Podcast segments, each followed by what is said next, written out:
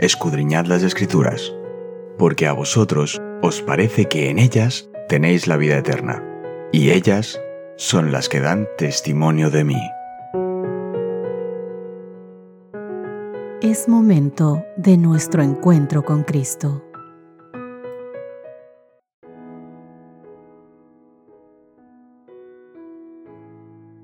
Hola, hola, ¿qué tal queridos amigos? Qué gusto poder encontrarme hoy jueves 13 de julio con todos vosotros. Bienvenidos al estudio diario de la Biblia. Hoy nuestro título es Jesús, todas las cosas y su iglesia. Antes repasemos nuestro texto base con el que te quiero dar la inmensa bienvenida y como sabes es la base de nuestro estudio de esta semana. Efesios capítulo 1 versos 19 y 20.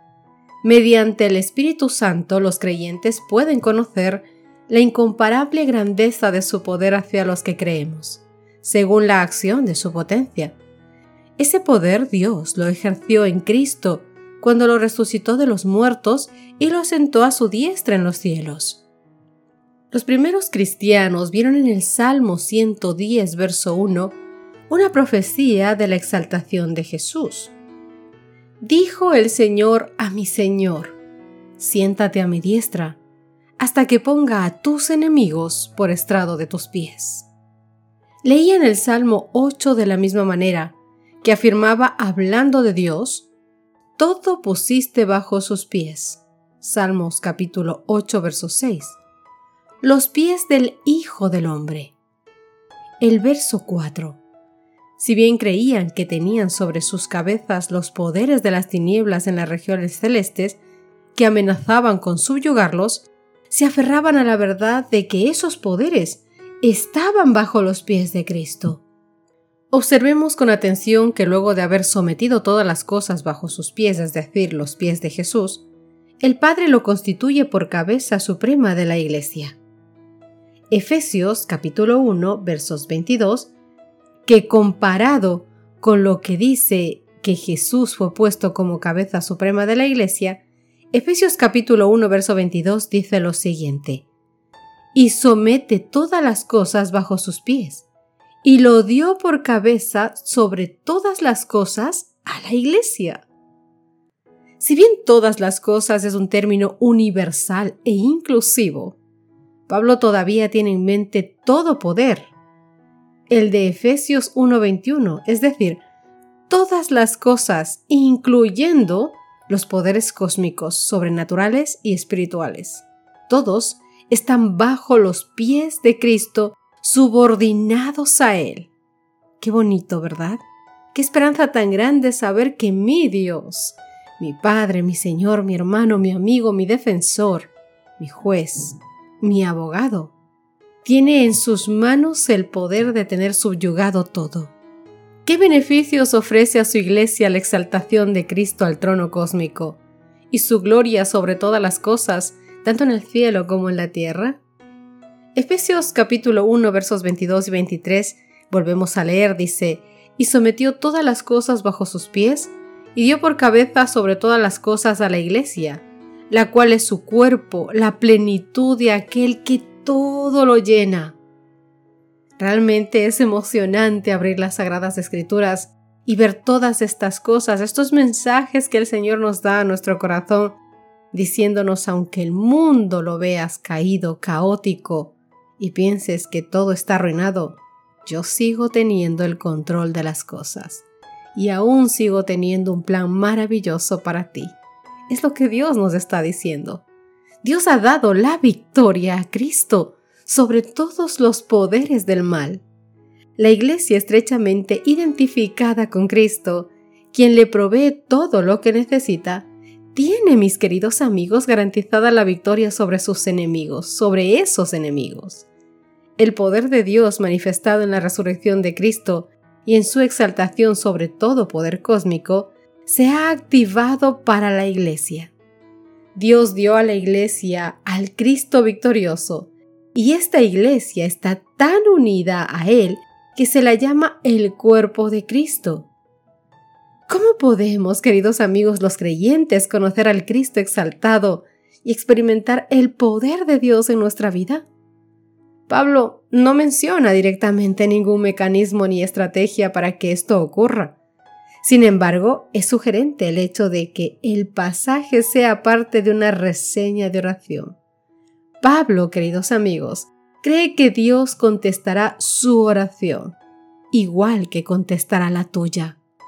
Confirma la eficacia de celebrar el poder de Dios revelado en Cristo, en la misma presencia de Dios, y de pedir que se active en la vida de cada creyente. Dime, por favor, ¿cuál ha sido tu experiencia con el poder de la oración? ¿Cómo te levantas de esas rodillas después de haber derramado tu corazón, tus pensamientos a los pies de Dios? Es decir, no solo las oraciones contestadas, sino las oraciones en general. ¿Y cómo nos acerca la oración a Dios y al poder que nos ofrece Jesús?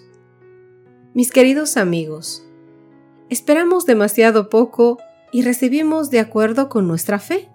No debemos aferrarnos a nuestros propios caminos, nuestros propios planes, nuestras propias ideas. Tú y yo hemos de ser reformados por la renovación de nuestras mentes, para que podamos demostrar cuál es la voluntad de Dios, la voluntad de Él que es agradable y perfecta. Tú y yo debemos vencer los pecados que nos acosan y derrotar los hábitos perversos. Las disposiciones y sentimientos inclinados al mal han de ser extirpados para dar paso a un carácter y emociones santas engendrados en nosotros por el Espíritu del Señor. Mi querido amigo, mi querida amiga que me escuchas, sé que el camino es difícil, sé que muchas veces hemos cerrado y en muchas ocasiones estando dentro de la iglesia, queriendo hacer bien en nuestra lucha por ese cambio de carácter. Nos han avergonzado nuestros propios hermanos. Han sido poco tolerantes con nuestro cambio. No han sido tan pacientes como es Dios. Y quizás hoy, mi querido amigo, que hayas pasado por esto, te has alejado de la iglesia por obvias circunstancias. Querido amigo, quiero decirte una cosa en especial. Nuestros hermanos, nuestros familiares, nuestros amigos, pueden hacernos sentir mal por las cosas que hayamos hecho. Pero Dios sujetó todas las cosas en sus manos. Todo lo tiene controlado. Todo aquel mal pensamiento que tuviste, mala actitud, todas las cosas están sujetas a Dios. Y si hoy estás luchando con un rencor en tu corazón, hoy estás luchando con algo que aún quieres seguir haciendo y sabes que a Dios no le agrada, si aún estás acariciando algún pecado escondido. Querido amigo, Dios tiene sujeto en sus manos todas esas cosas y nos dio a un Cristo victorioso. Por medio de los méritos de Cristo tú puedes salir victorioso. Hoy te invito a que tú puedas entender que es hermoso saber que el Señor solo está a un momento de oración en tu vida. Ora, coméntaselo, conversa con Él, ten un encuentro diario con Él. Y con Él ve aprendiendo, ve cambiando porque Él va a ser quien te cambie, quien ponga tu vida en sus manos. Aférrate a ese maravilloso poder por medio de una fe viva, orando, creyendo, confiando y trabajando. Entonces Dios hará lo que solamente Él puede hacer en tu vida. Entreguémonos a Jesús, mis queridos amigos, para ser moldeados y formados por Él, de modo que tú y yo podamos hacernos vasijas de gloria. Las tentaciones, las ideas, los sentimientos, todo debe rendirse a los pies de Cristo. Y entonces el alma estará preparada para escuchar las palabras divinas de instrucción. Jesús nos dará de beber el agua que fluye del río de Dios, bajo aquella apacible y suavizante influencia de su Espíritu. Tu frialdad tu indiferencia, tu rencor, tu dolor, tu ira, todo eso desaparecerá. Cristo será en cada uno de nosotros un manantial de agua que emana vida para vida eterna. La oración de fe, mi querido amigo, es de gran fortaleza para el cristiano y una herramienta invencible. Y ciertamente, créeme, Dios lo ha prometido, prevalecerá contra Satanás. La oración es el aliento del alma, el secreto del poder espiritual. No puede ser sustituida por ningún otro medio de gracia y conservar, sin embargo, la salud del alma. La oración pone el corazón en inmediato contacto con la fuente de vida y te fortalece, fortalece tus músculos, tus tendones de la experiencia religiosa. Descuidar el ejercicio de la oración, orando irregularmente, de vez en cuando, según parezca propio, hará que pierdas tu fortaleza en Dios. Las facultades espirituales perderán su vitalidad, la experiencia religiosa carecerá de salud y vigor. Es únicamente en el altar de Dios donde tú y yo podemos encender nuestras antorchas con fuego divino. Y será únicamente la luz divina la que revelará la pequeñez, la ineptitud de la capacidad humana y nos dará una clara visión de la perfección y la pureza de Cristo. Es únicamente contemplando a Jesús, mi querido amigo, como tú y yo llegaremos a desear ser semejantes a Él. Es únicamente al ver su justicia como sentimos hambre y sed de poseerla. Y es únicamente cuando pidamos en oración ferviente, nos otorgará Dios el deseo de nuestro corazón, porque estaremos completamente enamorados de Él y nuestros deseos serán los deseos de Dios. ¿Qué te parece si terminamos nuestro estudio de hoy con una oración?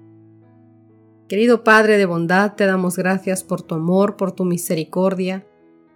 Padre Santo, muchas veces estamos tan cansados, tan agobiados, tan trabajados, tan martas, Dios mío, tan martas, agobiados con todo, desorganizados, y no tenemos momentos de oración, de conversación contigo. Fomenta, Dios mío, en cada uno de nosotros el deseo Pon tu Santo Espíritu en nosotros para que tengamos ese deseo, Dios mío, ese deseo incontrolable de tener encuentros contigo, de conversar, de tener citas a solas contigo, Señor, para poder charlar cual amigos, cual padre con su hijo, cual hermano, horas y horas y horas, de todo y de nada, Señor, pero contigo, en tu presencia, que las horas pasen, que los momentos pasen y que sintamos, Dios mío, la, la felicidad de estar junto a ti, de disfrutar de tu presencia, Señor. Gracias por tu amor, gracias por tu paz y gracias por esa gran paciencia que solo tú tienes por nosotros. En el nombre de Cristo Jesús te suplicamos todo esto, junto con el perdón de nuestros pecados, mi Dios en el dulce nombre de Cristo Jesús. Amén y amén. Dios te bendiga, mi querido amigo. Gracias por acompañarnos un día más. Nos encontramos mañana para hacer un pequeño resumen de lo que fue nuestro estudio de esta semana. Hasta mañana. Gracias por acompañarnos. Te recordamos que nos encontramos en redes sociales. Estamos en Facebook, Twitter e Instagram como Ministerio Evangelike. También puedes visitar nuestro sitio web www.evangelike.com.